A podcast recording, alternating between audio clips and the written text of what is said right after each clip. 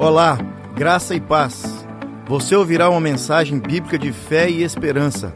Estamos orando para que esta mensagem lançada germine, cresça e frutifique em sua vida, para a glória de Deus Pai. Jesus te abençoe. Eu gostaria que você entendesse comigo durante os próximos domingos a respeito do Evangelho do nosso Senhor Jesus Cristo. Um grupo de estudo aqui chamado Nove Marcas, aqui de, de Washington, nos Estados Unidos, da Capitol Hill Church. É, eles fizeram uma pesquisa e nessa pesquisa eles chegaram a uma conclusão. Muitos crentes de hoje não conhecem ainda o verdadeiro Evangelho. É isso mesmo que você escutou. Muitos crentes hoje não conhecem o todo do Evangelho. E eles fizeram essa pergunta a vários cristãos, e a conclusão que eles chegaram, pelas respostas variadas, é que nós estamos cada vez mais, por causa do mundo estranho que vivemos, da correria que vivemos, da múltipla informação que vivemos, nós estamos perdendo a essência do verdadeiro evangelho na prática. Na teologia, nossa teologia é boa, mas na prática, nós estamos perdendo a essência do evangelho. E esse grupo Nove Marcas também fez uma pesquisa com, nos sites das igrejas.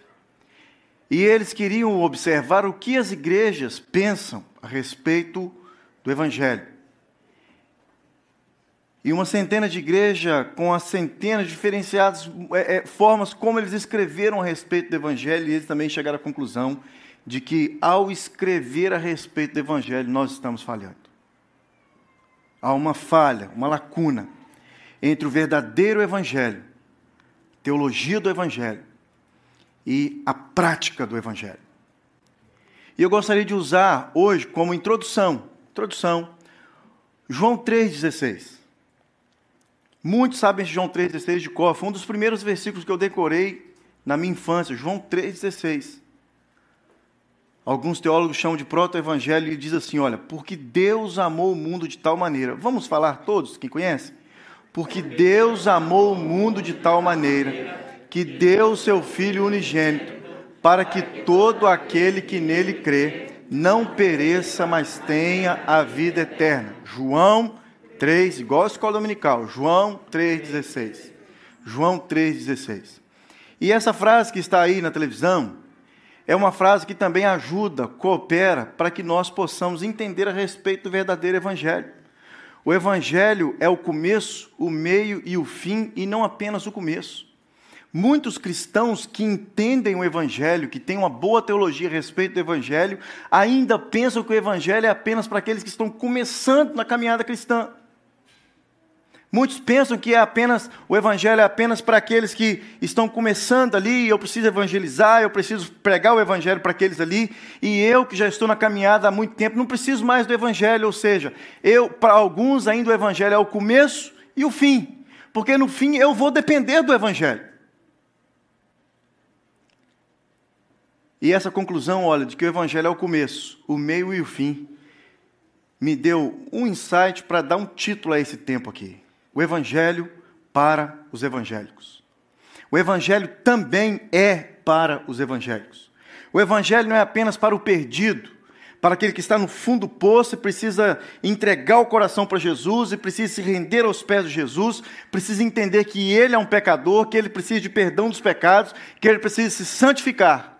O Evangelho é também para os evangélicos. E não precisa de muito, ficar muito tempo, investir muito tempo na vida de um cristão, teologicamente ali, instigando para ver se ele realmente conhece o Evangelho. Não!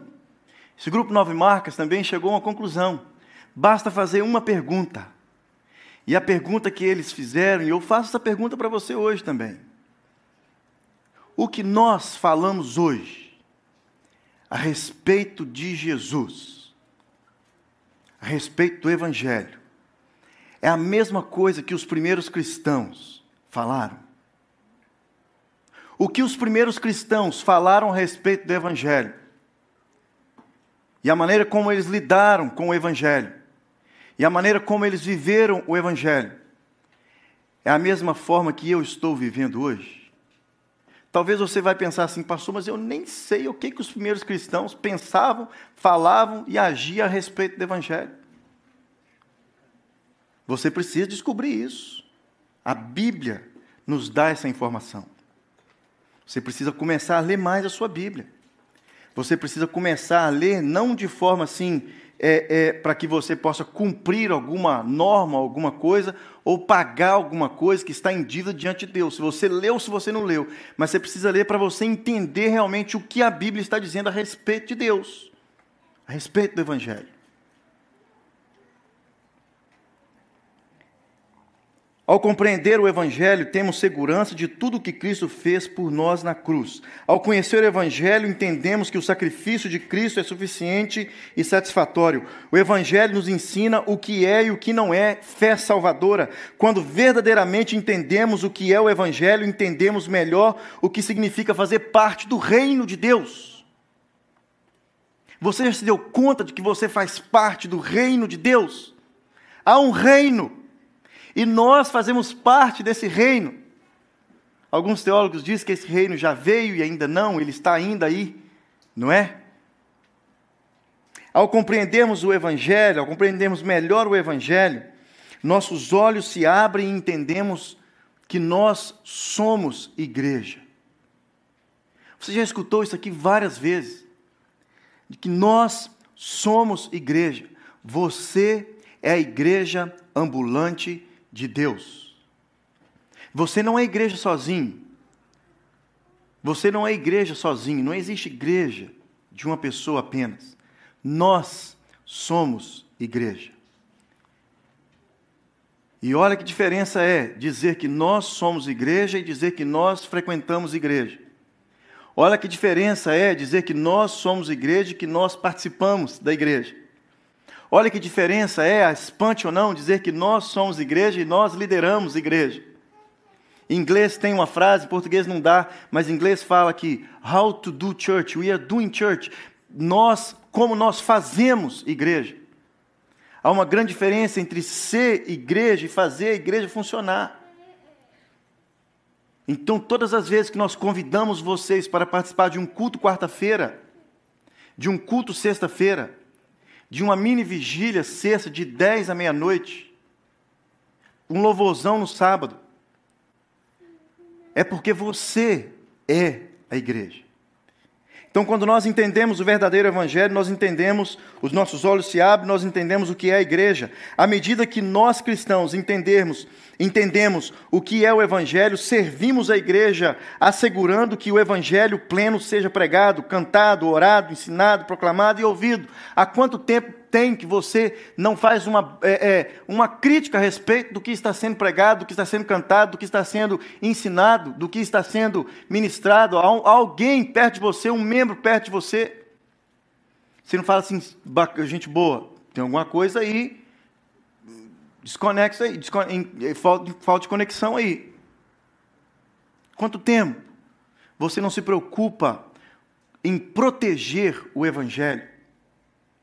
Cada geração se depara com a tarefa de preservar o Evangelho. Que nosso Senhor revele o Evangelho a cada um de nós, a fim de vivermos de acordo com o Evangelho e tê-lo como estilo de vida. O Evangelho é como a igreja reflete a beleza de Cristo. Ou seja, o Evangelho é como você reflete a beleza de Cristo. E talvez essa pode ser uma outra pergunta a respeito se você entendeu ou pratica ou conhece realmente o Evangelho. Como você tem, como você tem é refletido a beleza de Cristo. Em casa, no trabalho, na escola, no trânsito, nos negócios, na finança. Porque na igreja é muito fácil, cá entre nós, é muito fácil. Então, nós crentes, não refletimos o Evangelho como deveria é, é, com frequência. e o tanto quanto nós deveríamos. Evangelho no grego é uma palavra que significa boas notícias. Boas notícias, notícias alegres, notícias felizes, notícias cheias de júbilo, que alegram o coração do homem e o faz cantar, dançar, saltar de alegria. O Evangelho é uma boa notícia de algo que já aconteceu. Não precisa acontecer mais nada para que o Evangelho possa ser completo. Não precisa acontecer mais nada para que o Evangelho possa adentrar no meu coração. Não precisa de uma nova música, um novo estilo de pregar, um novo pregador, alguém assim que fala alto ou que fala baixo, para que o Evangelho possa adentrar no meu coração e no seu não precisa de música baixa, não precisa de luz apagada, não precisa de um grande evento. O Evangelho já veio. O Evangelho já veio. O Evangelho é uma boa notícia de algo que já aconteceu. O Evangelho é uma mensagem a ser proclamada e aceita. Marcos 1, 14, 15. O Evangelho é o objetivo da Bíblia toda, Gálatas 3, 8. O Evangelho veio do alto, veio de Deus, Gálatas 1, 11, 12. O Evangelho é digno de nossa dedicação máxima, Filipenses 1, 27 a 30. Essa boa nova é mais do que boas vibrações, bons sentimentos, boas músicas, boas energias, boas pregações. Essa boa notícia tem conteúdo específico. Essa boa notícia pode, pode e deve ser definida exclusivamente pela Bíblia. Cabe a todo cristão tomar a Bíblia, descobrir o Evangelho por conta própria e rearticular a mensagem do Evangelho para, os, para o novo tempo em que vivemos. Não sei se você sabe, mas ano passado, é, comecinho do verão do ano passado, o diretor do seminário que eu estudei no Brasil, seminário presbiteriano, ele me convidou para dar uma matéria no seminário online, Missões Transculturais. E dei ano passado, no mês de agosto. E agora, agosto, setembro, eu dei essa matéria de novo.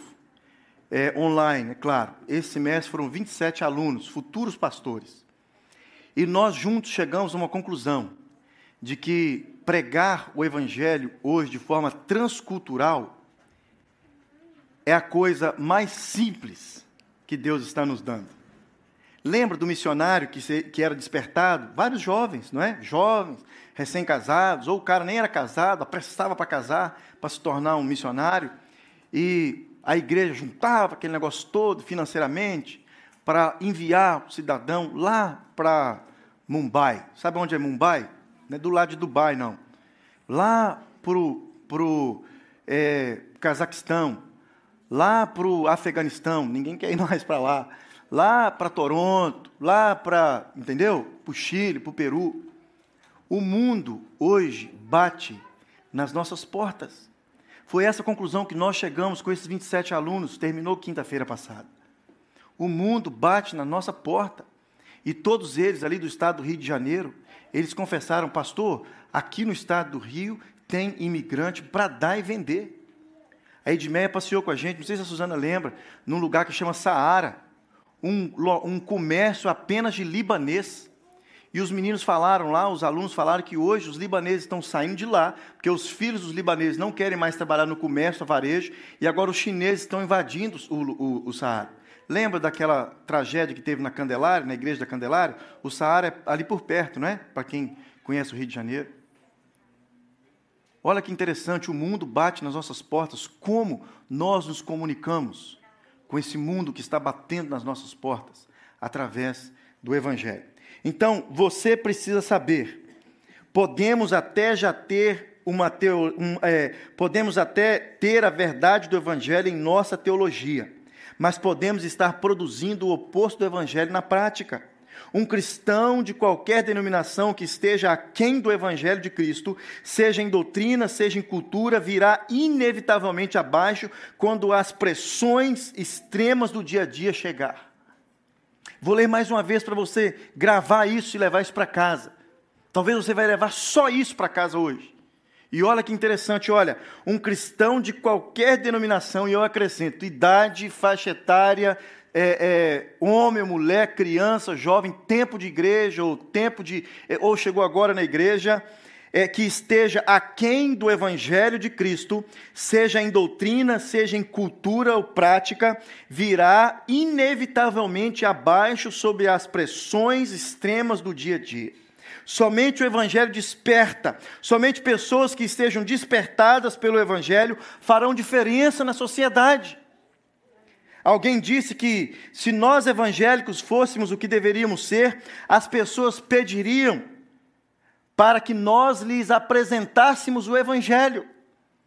Se nós cristãos fôssemos realmente quem nós deveríamos ser, as pessoas na rua nos procurariam e pediriam para que nós lhes apresentássemos o Evangelho. Se pela graça de Deus mantivermos juntas as duas coisas, a doutrina do Evangelho e a cultura do Evangelho, é bastante provável que pessoas de todas as idades venham às nossas igrejas com grande alegria. E quando essas novas pessoas vierem à nossa igreja com grande alegria, é provável que elas pensem: Aqui está a resposta que venho procurando a vida toda. Olha que intrigante isso. Se nós realmente entendermos o que é o verdadeiro Evangelho e vivermos esse verdadeiro Evangelho, as pessoas na rua elas irão nos procurar pedindo para que nós lhes apresentemos o Evangelho.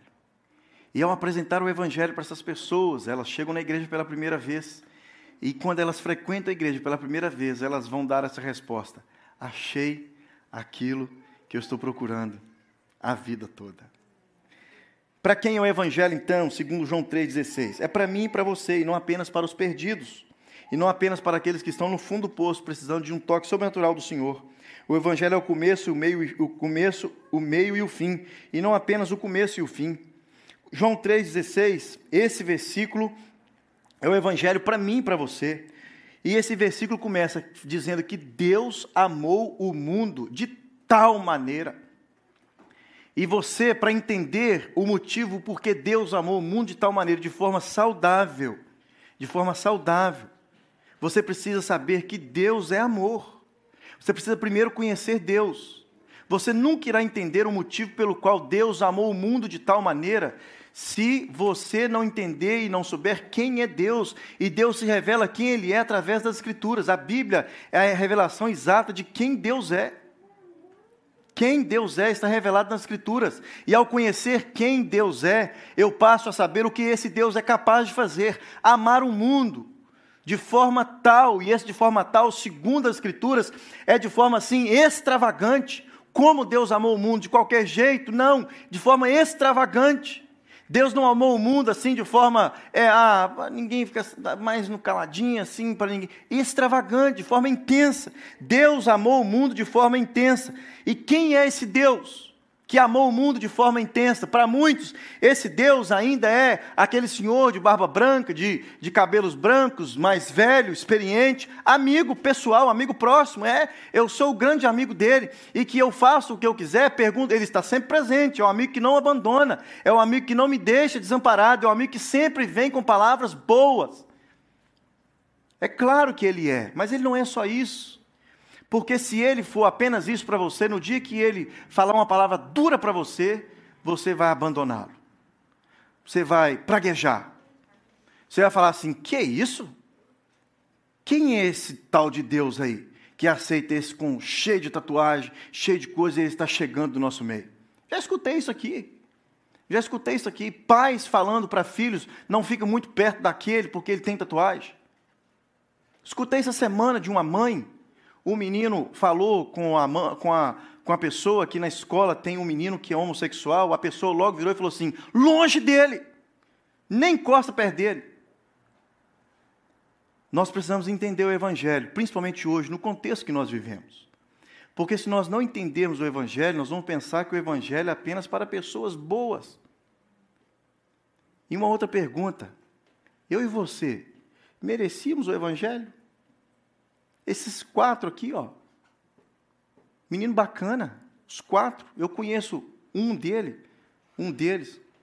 A outra eu conheço mais ou menos pela metade, que é minha prima. Os outros dois estou conhecendo aos poucos. Merece nada. Merece nada. Mas Deus os alcançou. Assim como alcançou eu e você. E você precisa conhecer Deus para que você possa pregar o Evangelho assim como Deus me aceitou, assim como Deus te aceitou. Então, quem é esse Deus? E o que ele faz? Amou o mundo de tal maneira. De onde vem esse, o meu e o seu conceito de Deus? O Evangelho manifesta quem Deus é de forma gloriosa. O Evangelho manifesta Deus muito além do que nós podemos imaginar. É, o Evangelho manifesta Deus de forma contrária aos nossos é, é, é pensamentos finitos. Porque Deus amou o mundo de tal maneira, essas três pequenas palavras, de tal maneira, merecem nossa atenção. Essas palavras comunicam que Deus é quem Deus é e a intensidade do amor de Deus que Deus é amor, você já sabe. De cor e salteado, não é? Que Deus é amor, você já sabe. Mas qual é a intensidade do amor de Deus que te alcançou e que me alcançou? Como foi que Deus amou o mundo? Deus amou o mundo não moderadamente, mas de forma intensa. Então, porque Deus amou o mundo de tal maneira, ele deu o seu único filho. E essa última expressão único filho quer dizer que Jesus é único. Não há outro como ele. Não irá descer do céu ou vir de algum lugar outro para nos resgatar a não ser Jesus que já veio. Ou é Jesus, ou é condenação eterna. Ou é Jesus, ou é condenação eterna. Ou é o Filho unigênito de Deus, ou é condenação para sempre. Algumas vezes você parou para pensar nas coisas audaciosas que Jesus disse a respeito dele mesmo. Olha o que Jesus disse a respeito dele mesmo. João 10, 30. Eu e o Pai somos um. João 14, 1. Creia em mim, creia também em Deus. João 8, 24. Se não credes que eu sou, morrereis em vossos pecados. Somente o Evangelho é, se fundamenta de modo claro, ousado e intensamente e insistentemente no quanto Deus ama aqueles que não merecem. Somente o Evangelho de Deus prega isso para a salvação. Deus amando aqueles que não merecem. Esse é o Evangelho. Isso é João 3,16. E ele continua: para que todo aquele que nele crê não pereça, mas tenha vida eterna. A expressão todo aquele que nele crê, você precisa concordar comigo. Ela é ampla alcançou a minha vida e a sua vida. Agora, para que todo aquele que nele crê também é particular. E eu apresento para você o que significa crer em Jesus. O texto grego de João 3,16 diz literalmente: quem crer em direção a Jesus. Jesus. Quem crer para dentro de Jesus não perecerá, mas obterá a vida eterna. A verdadeira fé nos faz entrar em Cristo Jesus. Entrar em Jesus é encontrar em Jesus o nosso tudo. Jesus se torna para é, é, se torna nosso novo ponto central e estilo de vida e santidade. Crendo em Jesus Cristo, paro de me esconder e resistir. Renuncio às minhas a, é, a, minha é, é, autonomia quando eu creio em Jesus, eu, eu renuncio à minha autonomia.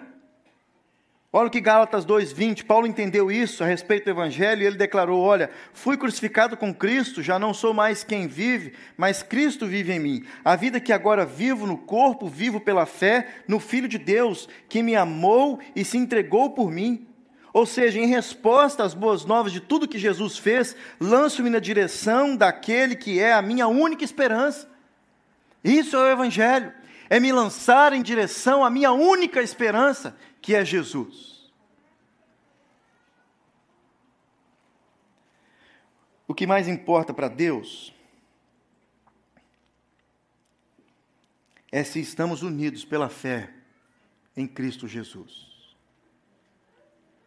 Eu gostaria que você também levasse isso para casa hoje, nessa introdução a respeito do Evangelho. O que mais importa para Deus é se você está unido com Cristo Jesus. Deus não nos classifica de acordo com a nossa bondade versus a nossa maldade, mas por nossa união com Cristo versus a nossa distância de Cristo. João 3,16 é o Evangelho. Se você não entender a teologia do Evangelho, cedo ou tarde se tornará um Evangelho consumista, que só vai à igreja enquanto o culto e as mensagens forem cativantes e atraentes a você. Vou ler mais uma vez para você entender e deixar isso bem claro. Se você não entender a teologia do Evangelho, cedo ou tarde se tornará um evangélico consumista, se não já se tornou, que só vai à igreja enquanto o culto e as mensagens forem cativantes e atraentes a você. Isso não é o Evangelho. Isso não é atitude de um evangélico. Isso não é atitude de alguém que entendeu o que realmente é o Evangelho. Precisamos ser evangélicos que entendam o que é o Evangelho. E eu encerro para você dizendo que você é um pecador. Você precisa se arrepender. Você precisa santificar. E você precisa ajudar outros que ainda não entenderam o que é o Evangelho e estão na prática do pecado. Vou repetir mais uma vez para você gravar também bem. O Evangelho diz para mim que eu sou um pecador. O Evangelho diz para mim que eu preciso arrepender dos meus pecados. O Evangelho diz que eu preciso me santificar, parecer mais com Cristo Jesus. O Evangelho, ele diz para mim que eu preciso ajudar outros que estão na prática do pecado. Então, se você é esse que já entendeu o Evangelho, se você já aceitou o Evangelho, faça esse Evangelho valer a pena. Faça esse Evangelho valer a pena. Você tem na sua mão algo poderoso. O Evangelho é poderoso. Faça esse Evangelho valer a pena. Se beneficie do Evangelho, dos privilégios do Evangelho. Seja abençoado pelo Evangelho e abençoe outros através do Evangelho.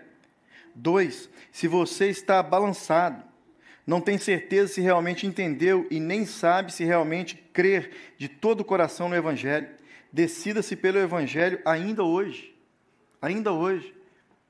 Esse Deus de amor incondicional está batendo na porta do seu coração ainda hoje. Se há alguma interrogação em algum aspecto a respeito da igreja, respeito da liderança da igreja, respeito do evangelho, respeito da Bíblia, a respeito do Deus criador de todas as coisas, a respeito do Deus soberano que chama e escolhe quem ele quer. Você precisa voltar os seus olhos para o verdadeiro evangelho. E três, para gente, a gente fazer a ceia. Você que está firme no evangelho, tem vivido de acordo com o testemunho do Evangelho, é um proclamador do Evangelho, ajude outros. Eu sou um pecador. Eu preciso arrepender dos meus pecados. Eu preciso me santificar.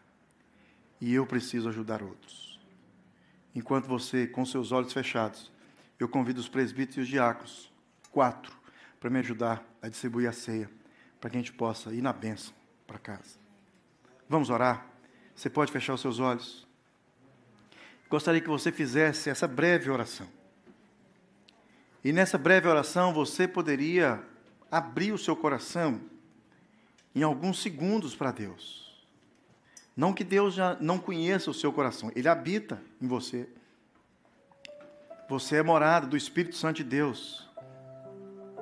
Aquele que me ajuda e que te ajuda a compreender o Evangelho e a viver o verdadeiro Evangelho. A teologia do Evangelho é muito simples, muito simples. Porque Deus amou o mundo de tal maneira, eu sou um pecador, que deu o seu Filho unigênito, eu preciso arrepender dos meus pecados, para que todo aquele que nele crê não pereça, eu preciso me santificar, mas tenha a vida eterna, eu preciso anunciar, ajudar outros que estão longe dos caminhos do Senhor. Deus, essa é a nossa oração nessa noite. Nós, Senhor Deus, estamos diante do Senhor, diante da palavra do Senhor, diante da beleza do Evangelho, diante da simplicidade, mas ao mesmo tempo, Deus, da grandeza do Evangelho. E diante dessa simplicidade, dessa grandeza, nós nos rendemos aos teus pés, declarando que o Senhor é o nosso Senhor, declarando que não há outro como o Senhor, e declarando, Deus, que nós, nós, Estamos, Senhor Deus, precisando da ajuda sobrenatural do Senhor. Não há ninguém na face da terra, Senhor Deus, que não precise de um toque sobrenatural do Senhor quanto ao Evangelho. Que o Senhor possa resgatar, Senhor Deus, o nosso coração, a beleza do Evangelho, o poder do Evangelho. E nesse resgate, Deus, que possamos nos erguer e viver realmente o verdadeiro Evangelho. Que o Senhor nos dê graça nesses próximos domingos para conversar a respeito do Evangelho e que possamos, Deus, entender realmente o Evangelho e colocá-lo em prática, porque o Evangelho também é para os evangélicos. Em nome de Jesus, que o Senhor também abençoe, Deus, essa ceia que nós iremos e estamos com ela nas nossas mãos. Que esse pão realmente possa, Deus, ser um alimento espiritual para cada um de nós. Que nós possamos, Deus, ao pegar, Senhor Deus, esse pequeno pedaço de pão, lembrar, Senhor Deus, da importância da morte de Cristo na cruz. E que ao pegar também o cálice, Deus, possamos lembrar que o Senhor fez uma nova aliança de sangue, uma aliança comigo e com os meus irmãos. Essa ceia, Deus, não é da igreja, essa ceia é do Senhor para a igreja. Então, Deus, todos nós que somos igreja, todos nós, Deus, e principalmente esses, esses meninos, Deus, a Emily, o, o, o Pedro, o Lucas, Senhor Deus, e o Miguel. Que eles possam, Deus, pela primeira vez, pegar esses elementos e que esses elementos possam, Deus, o nome de Jesus, a partir de hoje, ser realmente um alimento espiritual na vida deles.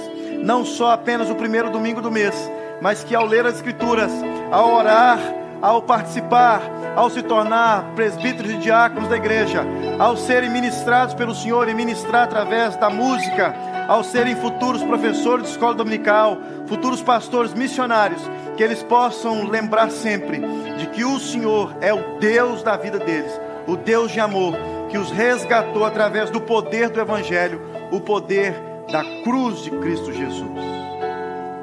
Nós abençoamos esses elementos e agradecemos ao Senhor, no nome de Jesus. Amém.